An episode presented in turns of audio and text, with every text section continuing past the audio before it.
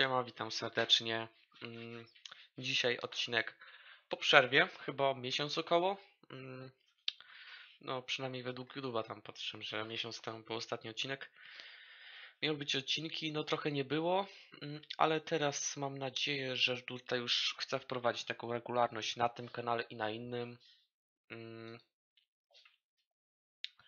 Także, także no zobaczymy jak to wyjdzie. No już mam parę odcinków w planie. Oczywiście zapraszam na inne kanały. Linki w opisie, na Twittera itd. Mm, e, idź tam u mnie. E, żeby jeszcze nie dochodzić do tego głównego tematu odcinka, no to tak. E, Avatar Legenda Anga miał być. Mm, miałem robić odcinek. Przekładam to, ponieważ obecnie sobie zacząłem już oglądać. Byłem na paręnastym odcinku, ale, ale na razie chcę inne rzeczy obejrzeć i na innych rzeczach się skupić. Dlatego na razie przerywam tego awatara oglądanie, e, bo, bo jeszcze chciałem i tak jeszcze Legendę Kory obejrzeć i tam jeszcze jest kolejny awatar zapowiedziany. Będzie to, już wiemy, że będzie to mm, awatar Ziemi. Czyli oczywiście historia po Legendzie Korzy. E, legendy Korzy? Kory? Po legendzie Kory. Tak. Yy, będzie. I też będę na pewno chciał obejrzeć, dlatego muszę zobaczyć, kiedy będzie premiera po prostu. Kiedy będzie ten trzeci sezon, bo sobie na pewno go obejrzę. Na pewno będzie odcinek. Yy, z każdej, wydaje mi się, że z każdego yy, sobie zrobię oddzielny odcinek. Anga sobie omówimy, Kory. Szczególnie mnie Kory o, o, o interesuje, bo Anga oglądałem i zacząłem oglądać i to jest świetne. To jest świetne. Y, Jak na kreskówkę taką. Y, Jedna z najlepszych zdecydowanie. Y, Do Kory pamiętam, trochę oglądałem Kory, ale jakoś mi to nie wciągnęło i tam jakoś nie oglądałem też.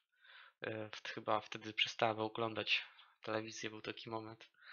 Mm, I coś tam widziałem, ale jakoś tak mnie nie wciągnęło bardzo. Wydaje mi się, że przez główną bohaterkę, wydaje mi się, nie wiem, jakoś tak.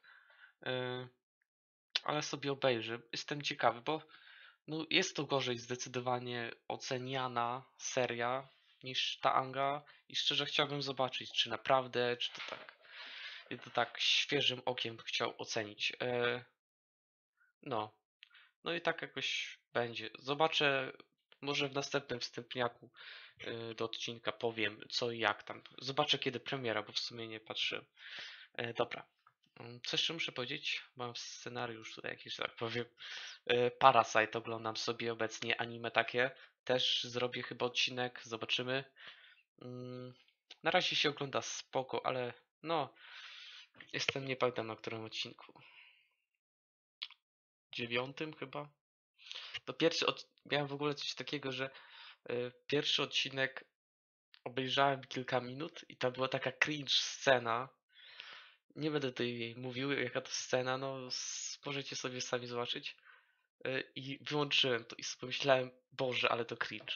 Ale chyba następnego dnia dałem jeszcze jedną szansę i, i powiem tak, no z odcinka na odcinek jest coraz lepiej. Już się wciągnąłem, już jest git, naprawdę. Y, I, i będzie odcineczek. E, Jeszcze, e, jeszcze jest film taki, który miał premierę w Polsce 17 lutego. Nazywa się Wieloryb. To podobno jest dobry film, fajny. E, Polecano mi go. Polecała mi go osoba taka i zastanawiam się, czy mnie obejrzeć.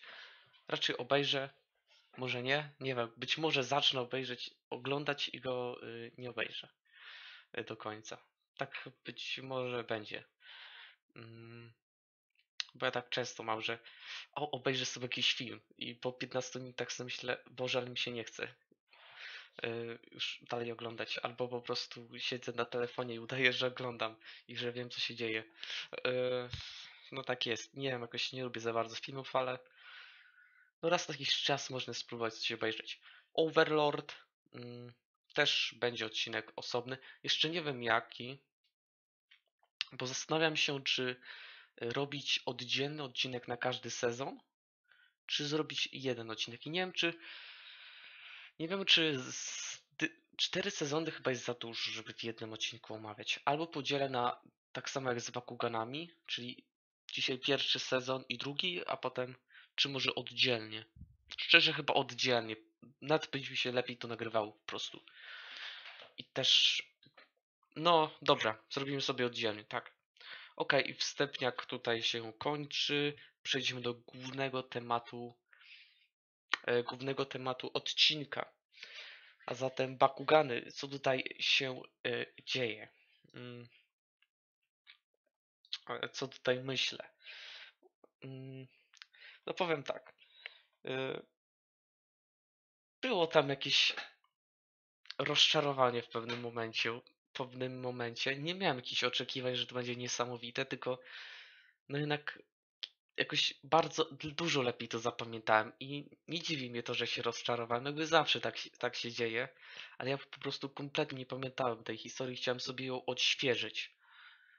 E, ogólnie ja oglądałem, pierwszy sezon oglądałem e, z polskim dubbingiem, ale no była słaba jakość i zrezygnowałem z oglądania i po prostu sobie po angielsku oglądałem z angielskim dubbingiem. Mm, bo w, no w polskiej jakiś tam nie, nie można było, nie mogłem znaleźć żadnej jakiejś normalnej wersji, jakiej, jakiejś jakości, o. Słaba jakoś strasznie. Tego ja polecam po angielsku oglądać. E, no chyba, że jakoś wam nie przeszkadza. Mm, No ja pierwszy sezon obejrzałem z tamtą słabą jakością, ale sobie pomyślałem po co. Mm, Dobra.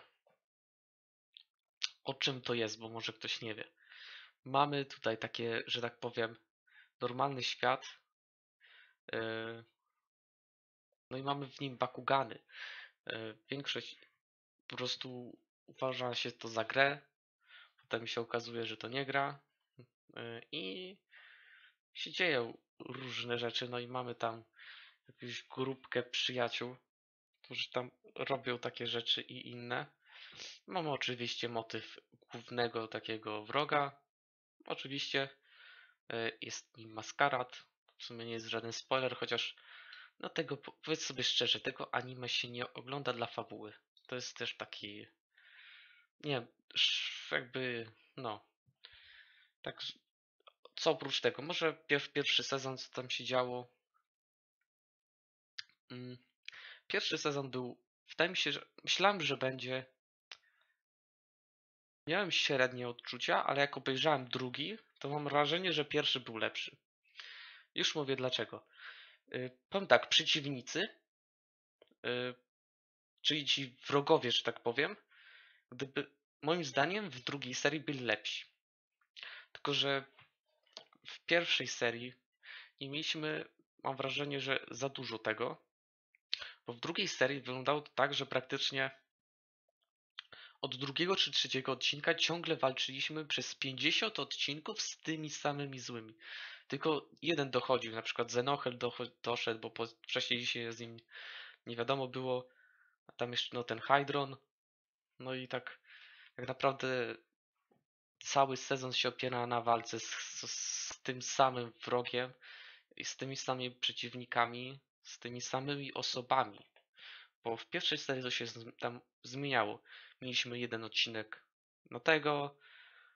Oczywiście była ta grupka tamtych y, ludzi, y, którzy byli na tam w topce rankingu, co ich tam maskarad prze, przeniósł na swoją stronę, ale oni nam po prostu znikli. Znaczy po prostu pokonaliśmy ich, że tak powiem. Potem mieliśmy kolejnych, tam jakieś inne i właśnie to było lepsze, to było lepsze.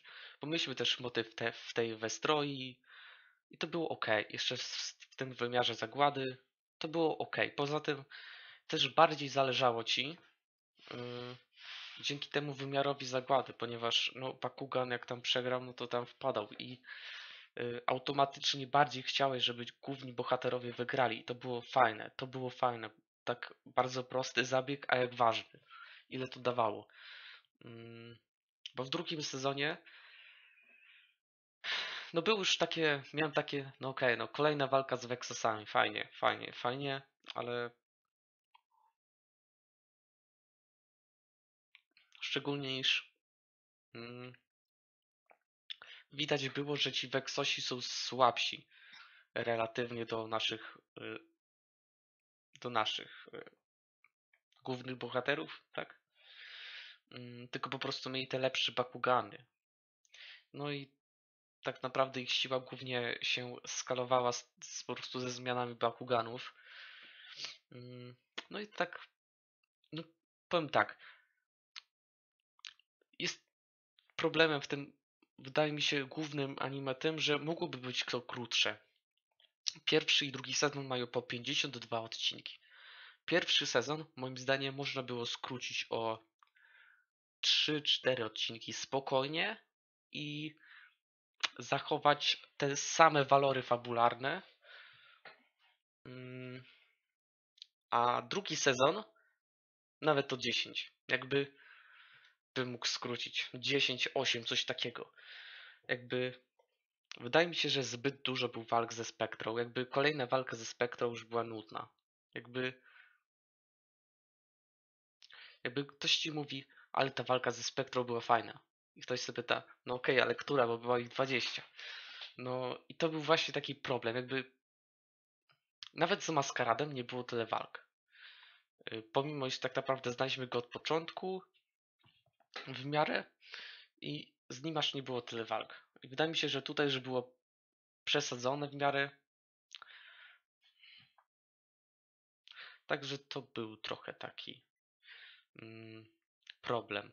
E, No trzeci i czwarty sezon, wydaje mi się, że oni już się nauczyli i te sezony są krótsze. Trzeci sezon ma 39 odcinków, a czwarty to w ogóle ma chyba 26, coś takiego, więc wydaje mi się, że się nauczyli. Wydaje mi się, że ogarnęli, że co jest problemem i że po prostu będzie lepiej, że będzie się lepiej to oglądało, bo w pewnym momencie miałem takie no okej, już no nie wiem, jakoś to nie było tak niesamowicie wciągające fabularnie, żeby tak się fajnie oglądało, że po prostu chcesz więcej, więcej i w pewnym momencie to już się na siłę oglądało w niektórych momentach, niektóre odcinki, że tak powiem.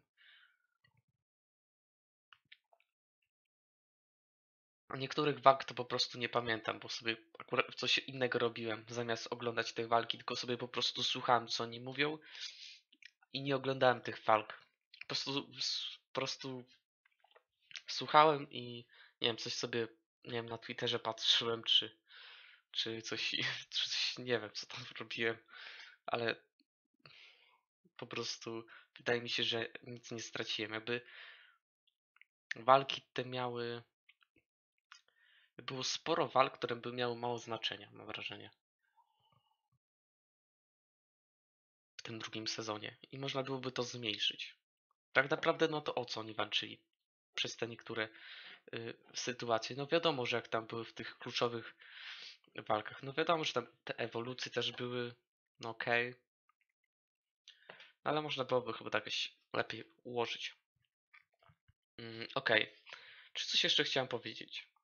Y, no, było tych problemów trochę, no było, nie można, ale wydaje mi się, że jest to oglądalne, ale wydaje mi się, że się źle zestarzało. Jakby szczerze, wydaje mi się, że tak Pokémony, pierwszy sezon, wydaje mi się, że relatywnie może się to lepiej oglądać niż y, pierwszy sezon tych Bakuganów. Chociaż tam był długi, był ta pierwsza seria. Ja pamiętam, był moment, w którym zacząłem oglądać tam kilka odcinków i nawet się ok oglądało, ale chyba przestałem. Mm, No nie wiem. No jest to trochę zapomniane, że tak powiem, bo no miało ten szczyt popularności te Bakugany.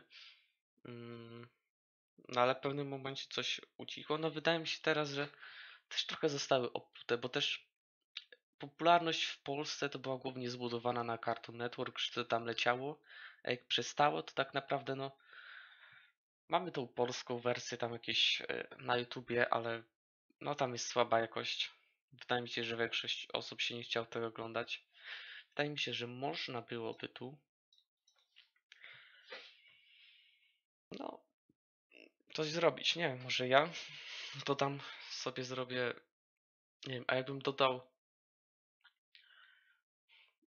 Jakbym wziął tą angielską wersję z angielskim dubbingiem i dodał polskie napisy, gdyby mi się chciało. Gdybym był rok młodszy, to może bym to zrobił. A tak mi się chyba nie chce. Dobra. To tyle w tym odcinku. E, W drugim, w kolejnym odcinku tam sobie omówię i sobie porównam. e, Obecnie szczerze nie mam pojęcia, który sezon jest lepszy, pierwszy czy drugi. Chyba pierwszy, ale tak nie wiem. Bo ogólnie przed obejrzeniem nowej Westroi, czyli tej drugiej sezonu, myślałem, że drugi sezon będzie lepszy. Byłem, byłem takiego pozytywnego myślenia. Okej, byłem po obejrzeniu pierwszego sezonu, tam w pewnych momentach już mnie trochę nużyło, już tak się nie skupiałem na tym bardzo. I byłem trochę tak, no, dobra, drugi sezon będzie ciekawszy, lepszy, będzie wszystko lepsze. I tak szczerze, no po obejrzeniu, to mam takie mieszane uczucia. Jakbym nawet powiedział, że pierwszy sezon był chyba lepszy. Zobaczymy jak trzeci czwarty. Trzeci już zacząłem oglądać. Tam chyba drugi odcinek obejrzałem ostatnio. Nawet ok się zaczyna. Pamiętam, że trzeci sezon coś tam oglądałem, bo tam pamiętam ich stroje tam, jak będą tam walczyć. Oczywiście pierwszy sezon to jest Młodzi Wojownicy, czyli po angielsku Battle Brawlers. Yy, Drugi sezon to Nowa Westroja, czyli New, New Westroja. Trzeci to jest Najeźdźcy z Gandali, czyli po prostu Gandal In- Invaders. A czwarty to jest coś tam Mechatronów, czy coś takiego. Nie pamiętam. Ym, Tego czwartego kompletnie nie widziałem. Kompletnie. Albo może widziałem coś, ale nie pamiętam. Ym, Szczerze, bardzo mało zapomniałem, zapamiętałem z tego, z, tak naprawdę z tego anime. Kompletnie. Mam, mam wrażenie, że strasznie dużo zapomniałem. Myślałem, że jak obejrzę, to mi się przypomni bardziej, że ono to było ta, tak tu, a ja kompletnie po prostu jakby oglądałem, jakbym, jakbym po prostu oglądał tego z trzy odcinki dosłownie. Miałem takie wrażenie, tej, na przykład tego drugiego sezonu. Miałem coś takiego. Yy, niektórych postaci na w ogóle nie kojarzyłem. Na przykład Zenohelda, ja pierwszy, ja mam wrażenie, jakbym go pierwszy raz widział. Albo Bill, Billego kompletnie nie pamiętałem na przykład. A na przykład tego, tego grubego typa z pierwszego odcinka, co tam walczył e, z Danem, pa, go pamiętałem. Go zapamiętałem najbardziej. Zawsze, zawsze jak sobie myślę pierwszy sezon, to pierwsze co myślę to o tym typku, że on tam był, że on ciągle walczył, z nimi zawsze przegrywał. To było, to było to, co na pewno zapamiętałem. I to na pewno jeszcze to, co zapamiętałem, to był Bakugan Mai... Yy, nie. Nie pamiętam, jak ona się nazywa. Ta z pierwszego sezonu. Dobra, bo gadam głupoty już. Kogo to obchodzi. Yy, no to tyle w tym odcinku. Żegnam się.